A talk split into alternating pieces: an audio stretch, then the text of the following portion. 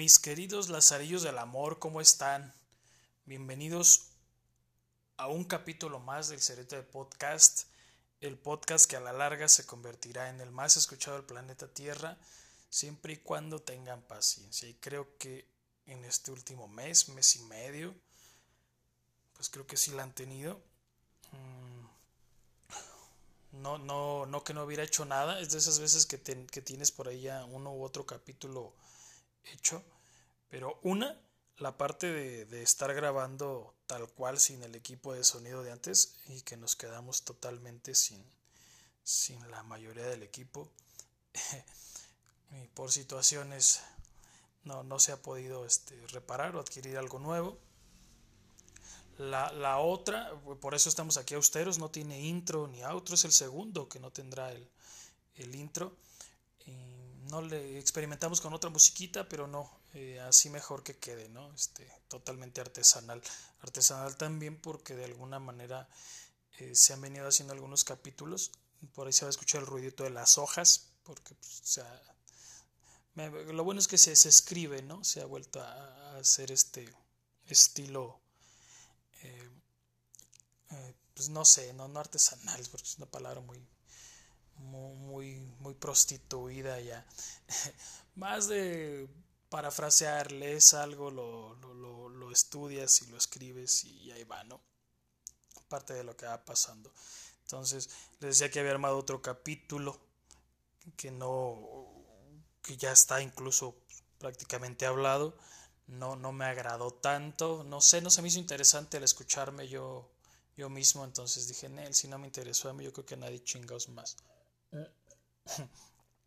Pero igual, si el capítulo del Atlas salió en algún momento, el segundo con el bicampeonato, que también ya tenía tiempo de haberse hecho, después lo escuché y dije, ah, qué cabrón, sí, sí, ya no estaba tan pedo. Bueno, pasemos a, a las, antes de pasar al tema que tenemos hoy, que también este me agradó mucho más porque influyó mi, mi niño en, en, esta parte de, de, del por qué y que de alguna manera va a ser mm, como que precursor de otro capítulo que me estuvieron solicitando algunas personas después de haber hablado de, de, estas madres de, de, espíritus y no sé qué más y del terraplanismo y de meterse más hacia ondas raras eh, hablar y que había prometido hablar de temas que, que no no simpatizaba o no creía, pues también, ¿no? Este, al ratito les diré que, qué tema también ya está muy, muy preparado también este, para hablarse. Bueno, empezar con, con algunas, como ya lo había venido haciendo antes, con algunas noticias actuales. Este mes para acá han pasado varias. y se cancela el... Qué bueno, de alguna manera, y ojalá también se cancele, no vengan los Red Hot, eh, porque no voy a estar en el concierto. Quería ir al de Blink, Blink 182, 182, le deseamos acá. Cancela la gira en México por temas con Travis, si mal no estoy. Y se pospone hasta 2024. Así que los, los viejitos, los chavorrucos, vamos a tener este. Que por ahí esta banda de punk nos gustó algo. Pues tenemos un añito más para ahorrar e ir a ver a, a Blink. Eh, otra, otra canción de Shakira más con, no sé, una tipa que canta reggaetón, supongo. Creo que sí, sí, sí he escuchado alguna canción. Ah, pues es la, que hizo la, la de la bichota. Este, no, no he tenido el, el gusto de escucharla. Este, termino invariablemente haciéndolo por una otra razón. Eh, ya, ya verá, pero he escuchado y he leído, más bien he leído memes de donde dicen que otra vez y que la chingada y que es igual como más de lo mismo, ¿no? Más de lo que vende, más del producto que trae ya prefabricado y preelaborado con todo este escándalo que se hizo y la crucifixión prácticamente de, su ex esposo y pues un tema que, que hablará de lo mismo supongo, ¿no? Y que el feminismo defenderá capa y espada por, por, por obvias razones, ¿no? Que no estoy nada en contra, pero cierto sector así será, ¿no? Eh, o a lo mejor es bailable y se bailará, no sé qué pedo, pero pues otra más. y supongo que es la fórmula y probablemente pueda seguir vendiendo así como, como cualquier otra canción que se pondrá de moda dos tres meses y todos harán felicidad absoluta y al final este pues pues pasa de largo no como esta musiquita caguengue actual y por último un tema más interesantón eh, capturan bueno no capturan le ya ya este lo declararon, declararon, es la palabra que buscaba, eh, declaran culpable a Genaro García Luna, el exsecretario de Seguridad de Felipe Calderón en aquel sexenio tan, tan reconocido o, o conocido, mejor dicho, por, por, la guerra contra el narco. Este, fue cuando pues, nos tocó a muchos contemporáneos eh, de, pues realmente ver este tema de, cómo se peleaban entre cárteles, entre policías, el ejército, eh, cuando se puso de moda la, bueno, lamentablemente, ¿no? Michoacán siempre ha sido un estado violento, Uruapan no se diga, y la famosa tierra caliente de Michoacán, pero pues Uruapan, y, que se hizo tan famoso por estas cabezas que por ahí soltaron, ¿no? En un bar, si fue en un bar, tal cual, y que después incluso hasta lo, lo plasmaron en la película del infierno. Mm. Pues bueno, eh, siempre se criticó esta parte de, del, de todas las matanzas que se organizaron, que, se, que surgieron, mejor dicho, a partir de, esta estrategia de, de, Felipe Calderón, aplaudida por unos, criticadísima por otros, aplaudida en el sentido de que pues prácticamente se en la madre entre ellos, pero pues también cuántas, cuántas vidas se fueron. Pero si lo trasladamos, pues este sexenio ha sido todavía muchísimo más, más sangriento, ¿no? Pero pues obviamente no se, no, no se hablará tanto. Eh, de entre lo que se habla aquí fue la de los delitos, fueron conspiración y tráfico de drogas, eh, falsear documentación y declaraciones, tener nexos con el cártel de Sinaloa, y por ende permitir el tráfico de armas y de todo lo que tiene que ver con drogas, que de hecho es, eh, de ese era el capítulo que sí habla, el capítulo que quedó en el olvido por ahí, ¿no? De esta droga, de una, bueno, de una droga nueva que se llama fentanilo, está por ahí muy, muy de moda y muy mortal. Quizá después me anime por ahí a sacarlo. Bueno, entre las esas fueron las noticias que tenemos actualmente. Debe de haber más, más importantes. Ah, estaba el de Tesla que se querían traer. Qué, qué vergüenza, ¿no? No, no, no, no vergüenza, este, que se haya querido traer a Michoacán y que hayan estado poniendo este, el aguacatito y demás. Pues sí, de que hay dinero, hay mm, demasiado, se mueve demasiado dinero en el estado. Gracias a, gracias al aguacate. Pero no sé, siento como que que gracias a esta gente que quería que llegara Tesla aquí a, Michoacán como tal, siento que si vuelven a llegar los españoles otra vez con, con espejos, nos vuelven a conquistar otra vez. ¿no? En fin, no vamos a hablar de, este tema. Eh, vamos a hablar de las teorías del origen de la vida un tema que, me hizo recordar mi, mi, hijo. Estábamos paseando por el Parque Nacional acá en Uruapan, Michoacán. Más allá de que, de que sea uruapense, está hermoso el lugar. Y eso que ya no tiene tanta agua como antes. Pero está recorriendo toda esta parte de llena de arbolitos, llena pues sí, de, de, de, toda esta vegetación, toda esta biodiversidad que tiene aunado a eso, al río, cómo va, y, los canales que, se formaron a propósito. Entonces, pues íbamos así como que planteando la parte del, de, pues de qué chingón está, ¿no? Que, que todavía haya zonas así, este, totalmente naturales. Pues, salió, ¿no? De la parte de, del cómo se creó la vida y demás y entre pláticas pues fueron surgiendo, ¿no? Este, se habló de, hablé poquito de, de, estos temas que en biología, pues creo que íbamos en segundo, tercero de... No recuerdo porque segundo de secundaria estás haciendo la... La pinche...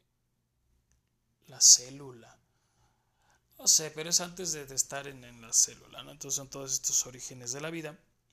Y pues me metí a hablar directamente de, las teorías del origen de la vida. Eh, empezar por la de la generación espontánea, eh, que fue el nombre que recibió la, la creencia, más que nada, de que ciertas formas de vida animal y vegetal surgían de manera, pues, lo dice, ¿no? espontánea, automática, eh, todo lo que tendría que ver con materia orgánica o inorgánica o incluso la misma combinación de, ambas.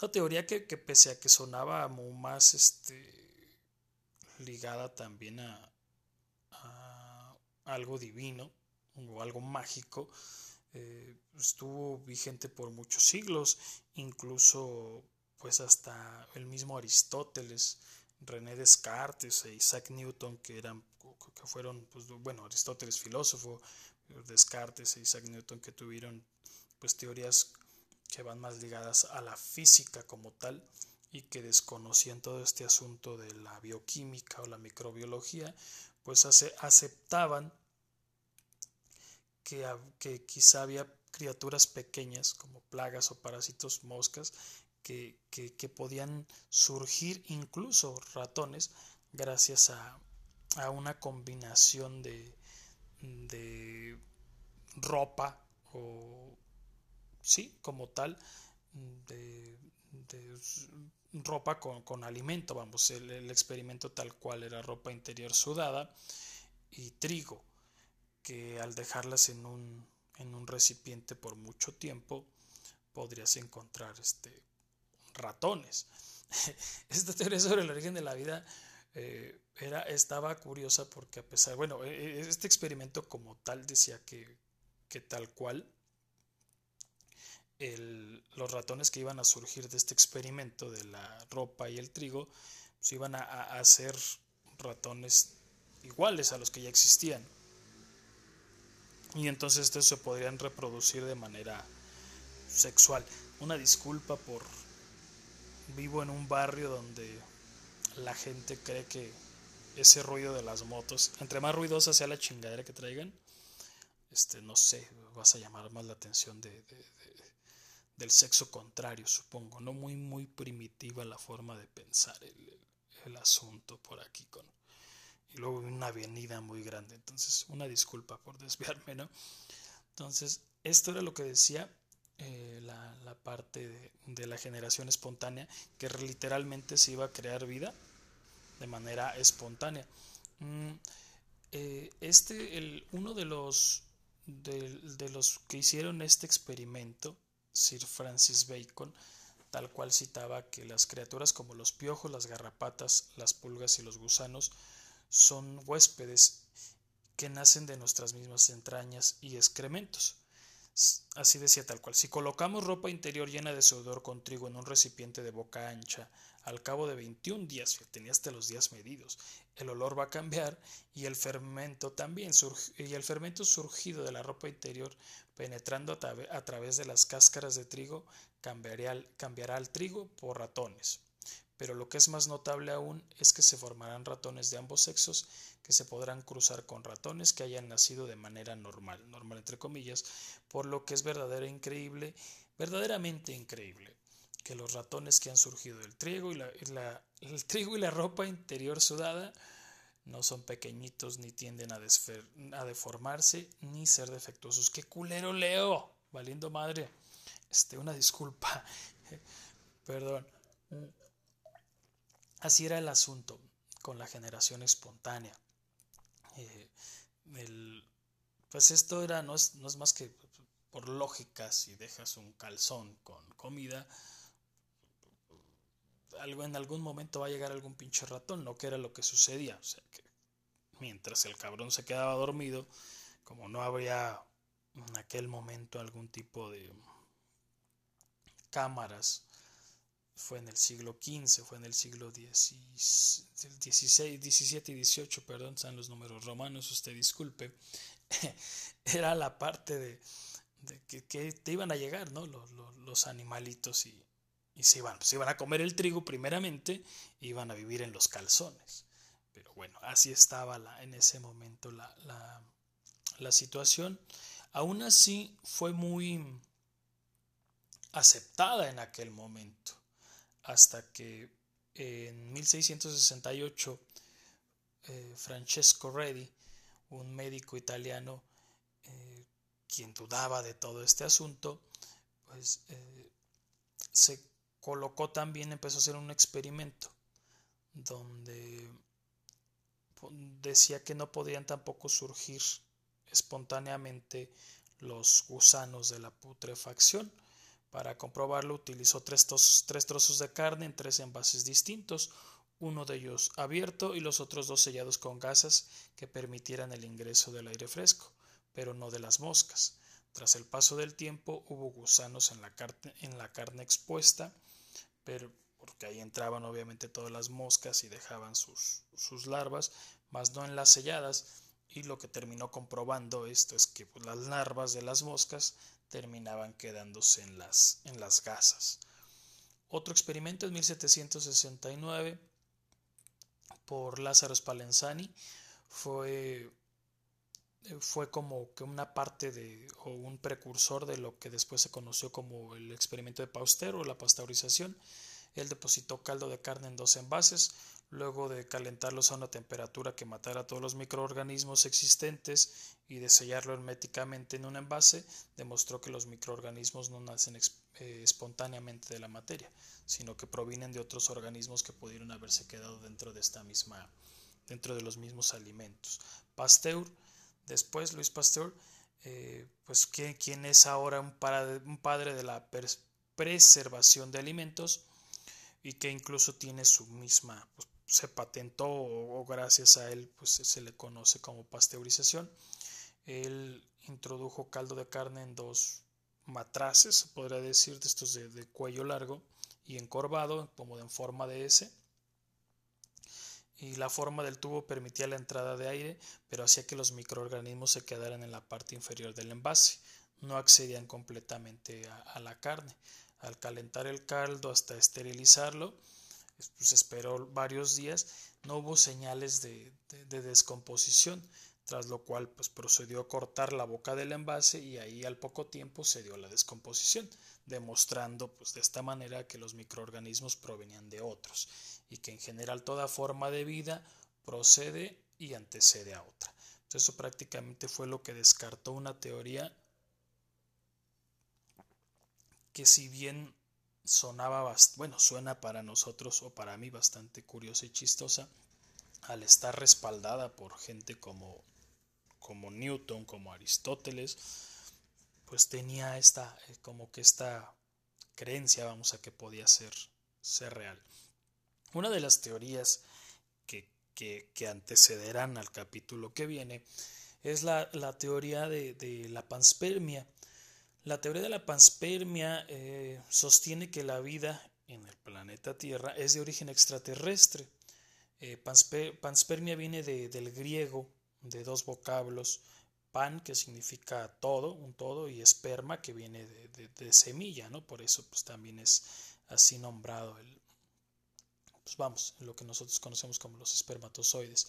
Eh, empezó en 1865 por Hernán Richter y otros estudiosos de la biología, como un químico sueco que es el que le conocen como que el padre de esta teoría, que es Svan August Arrhenius, que vivió de 1859 a 1927, ganador de un premio Nobel de Química en 1903.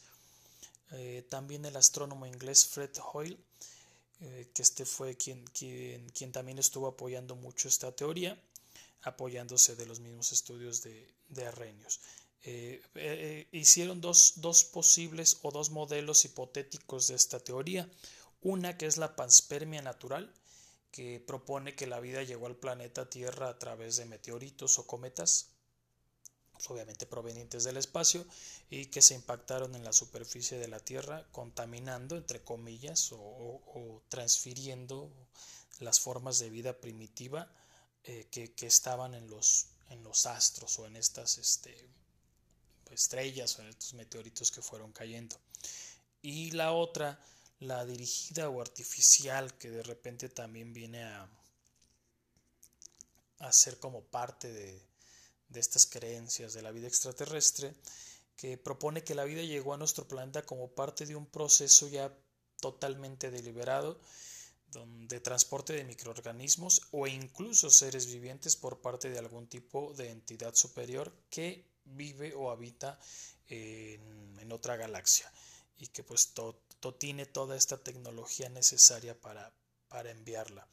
Eh, pues es muy una teoría muy muy controvertida, muy de, de pensar que, que, que, se sembró vida literal este, por parte de, de, un agente extraterrestre. Sin embargo, pues ahorita que pasemos a, otra a otra parte de, de, de, la misma teoría de la vida, pues puede que suene no tan descabellada, sobre todo la parte de que tiene que ver con la panspermia natural, ¿no? Que venía alguna composición ya, ya dentro de los, de los meteoritos que fueron cayendo. Corta, sí, esta es la más resumible de todas. Y luego vienen las teorías bioquímicas, e incluso pues se llaman, mm, yo recuerdo que en aquel libro de biología que nos pues, era la teoría de, de Oparin Haldane. Eh, Oparin, eh, Alexander Ivanovich Oparin, eh, propuso que la vida había aparecido gradualmente a partir del surgimiento de sustancias complejas en la Tierra primitiva, a partir de materia inanimada. Esta teoría fue presentada en 1922 en la ciudad, en la, a la Sociedad Botánica de Moscú y aunque inicialmente recibió muchas críticas y, de, y posteriormente fue más valorada y más este, aceptada incluso. Eh, bueno, pues esta prácticamente decía que, todo el origen de la vida eh, había, había, empezado por todas las sustancias como amoníaco, metano, hidrógeno que sirvieron como un sustrato para obtener nitrógeno, carbono e hidrógeno. Eh, son de los elementos que componen casi toda la vida este, o el origen, bueno, no el origen, que componen la materia viva. Eh, estos materiales junto al oxígeno del agua y de una atmósfera totalmente preparada o, rica en nutrientes y poco contaminada, pues logró dar materia prima para la vida. Gracias al calor de la Tierra primitiva y a la radiación ultravioleta o a las descargas eléctricas en aquel momento de la atmósfera, en aquel momento se suponía que había demasiadas tormentas eléctricas en la, en la Tierra. Entonces todo esto brindó la energía necesaria para poner en marcha las reacciones moleculares que conducirán a los aminoácidos y a los enlaces peptídicos y eventualmente la formación de proteínas que estuvieran suspendidas pues, en toda la parte de la superficie del planeta. A estas les llamó coacervados y luego les llamó probiontes.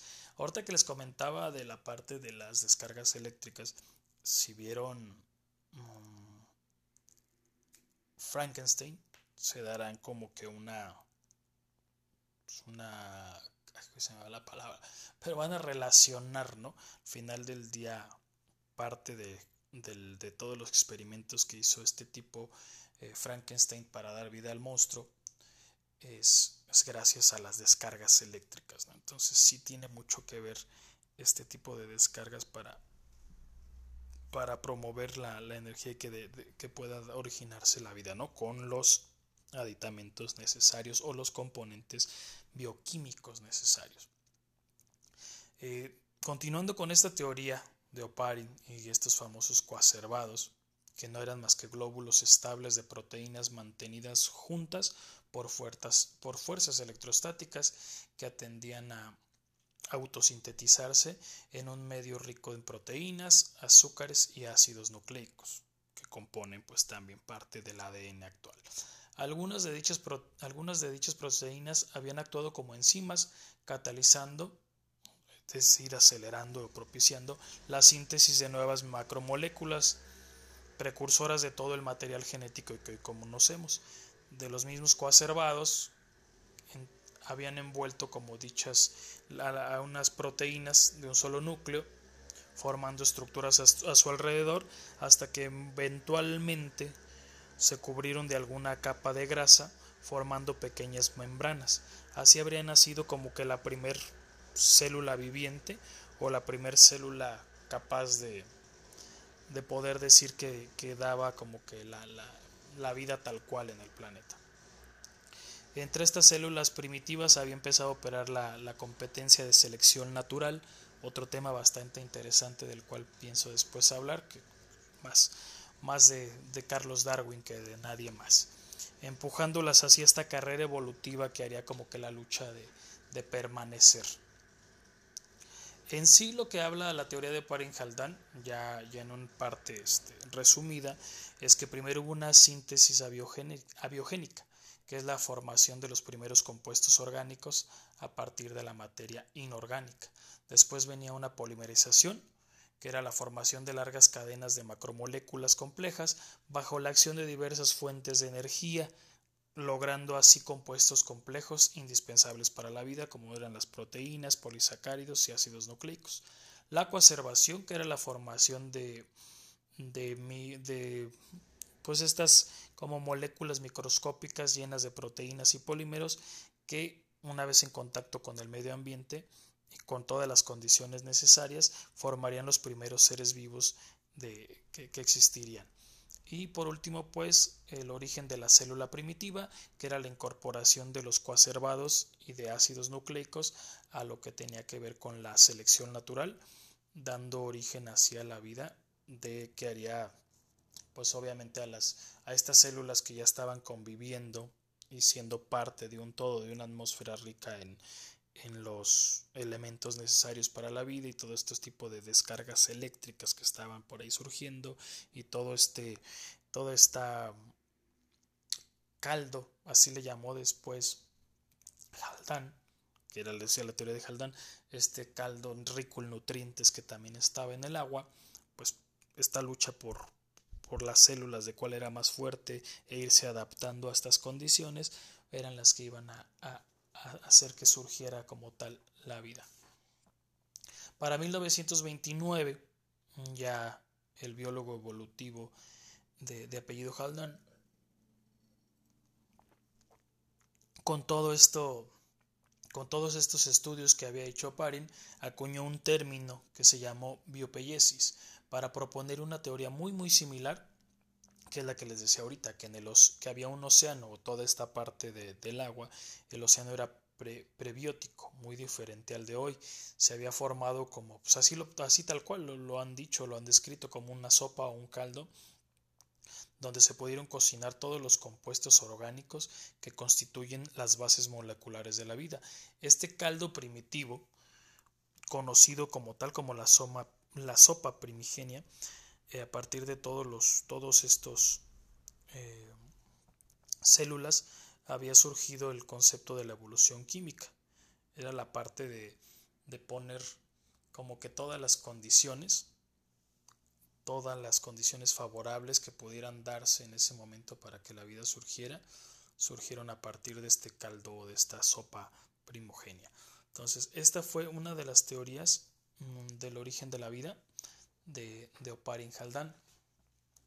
También estuvo las teorías de Miller y Urey, así se encuentran en los libros o incluso en el Internet, separadas. En 1953, Stanley, Stanley Miller, eh, estudiante de un doctorado en la Universidad de, de Chicago, elaboró el diseño experimental de la famosa, perdón, de este caldo. O sea, basado en estas teorías de Oparin y Haldane, simuló en su laboratorio las, las condiciones hipotéticas presentes en esa tierra primitiva, con una atmósfera libre de oxígeno, compuesta por vapor de agua, hidrógeno, metano y amoníaco y un agua caliente que simulaba todo ese vulcanismo y todo ese vapor y todo este caldito que, que, supuestamente era, era el, el esencial para la vida, aplicó descargas eléctricas para simular los relámpagos y con ello crear pues parte de lo que fue una, una, un modelo de vida primitivo. Al analizar estos productos condensados al cabo de una semana, reveló la presencia de moléculas orgánicas de relevancia biológica, como son los aminoácidos, que al unirse constituyen los polipéptidos, que era lo que había descubierto Parin en un inicio. A partir de entonces, en los laboratorios de todo el mundo, numerosos experimentos salieron eh, para, para tener esta síntesis abiótica que le conocían, generando moléculas orgánicas a partir de moléculas inorgánicas. Bajo estas condiciones ambientales, eh, que, procedían a, todo lo que estaba documentado como la tierra primitiva. Entonces toda esta tierra primitiva pues proporcionó que, se hiciera o que se conociera todo lo que tenemos como la, la vida, ¿no? los inicios de la vida. Bueno, pues eso, era, es la, parte de realmente que surgió aquí de los, de los experimentos de, de la evolución, la evolución química cómo, cómo se logró mm, tener este tipo de, de vida a través de, de las condiciones atmosféricas que, que, se tenían en aquel entonces. Una teoría de las más, de las más aceptadas y, y que pasa después a los experimentos de, de Carlos Darwin una vez que se está todas las ahora sí ya las teorías de la evolución que vienen respaldadas por toda esta parte de, la selección natural de las primeras células. Hay una teoría eh, que hace juego con la panspermia y la bioquímica.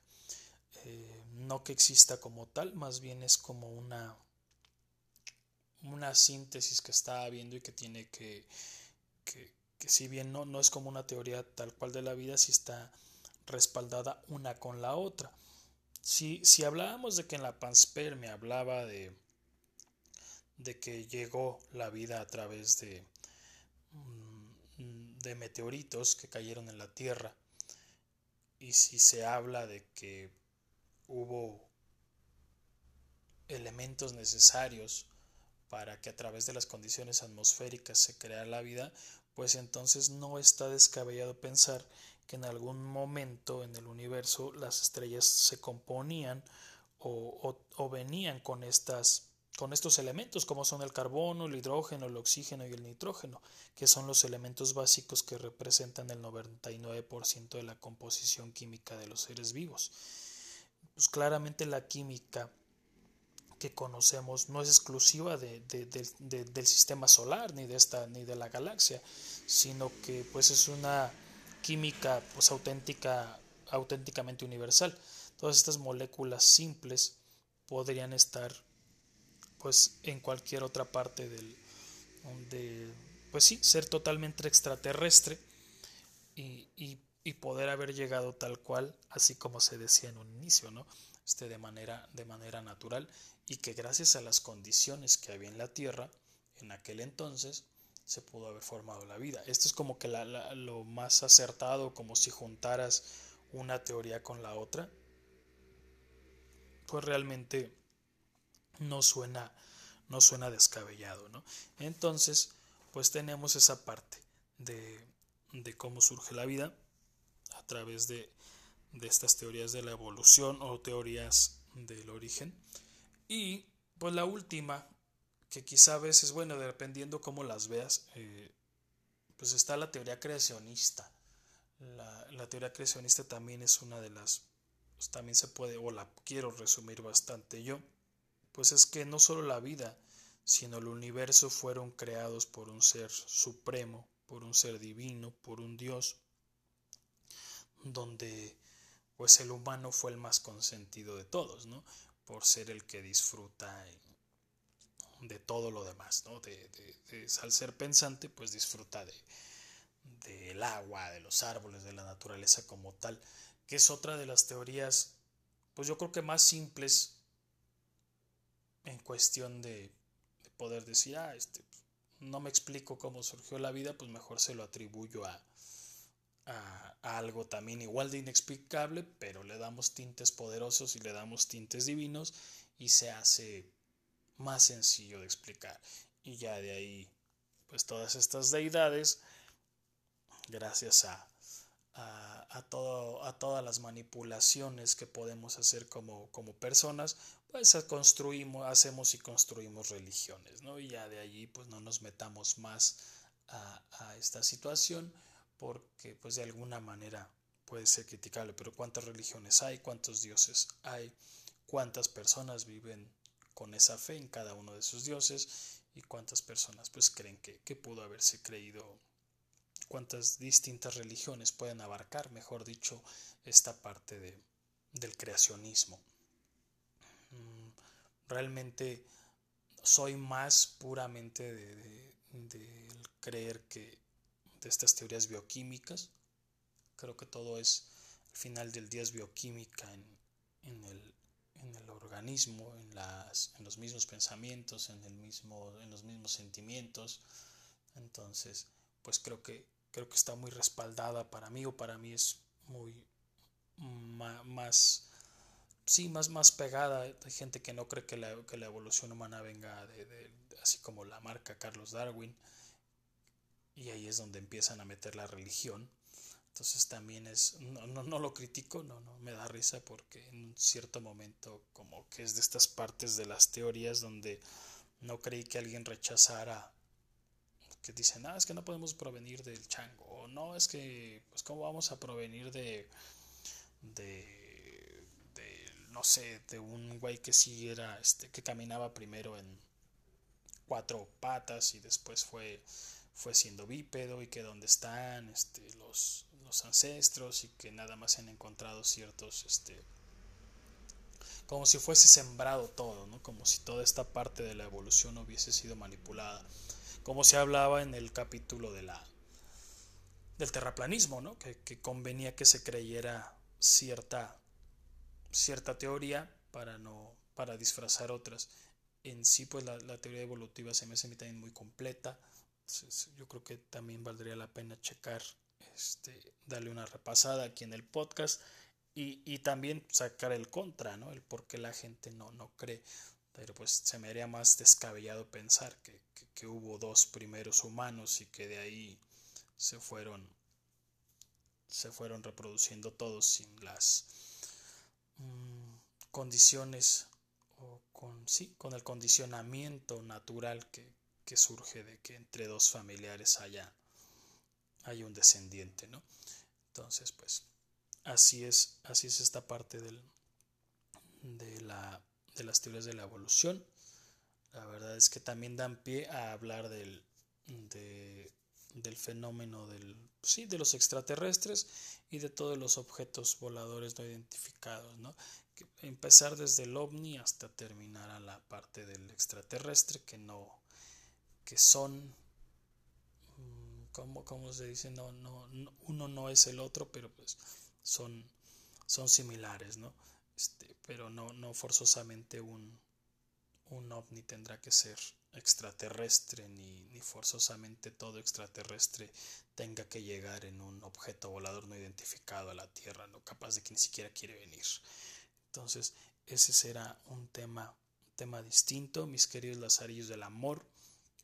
Este, gracias, gracias por, por escuchar.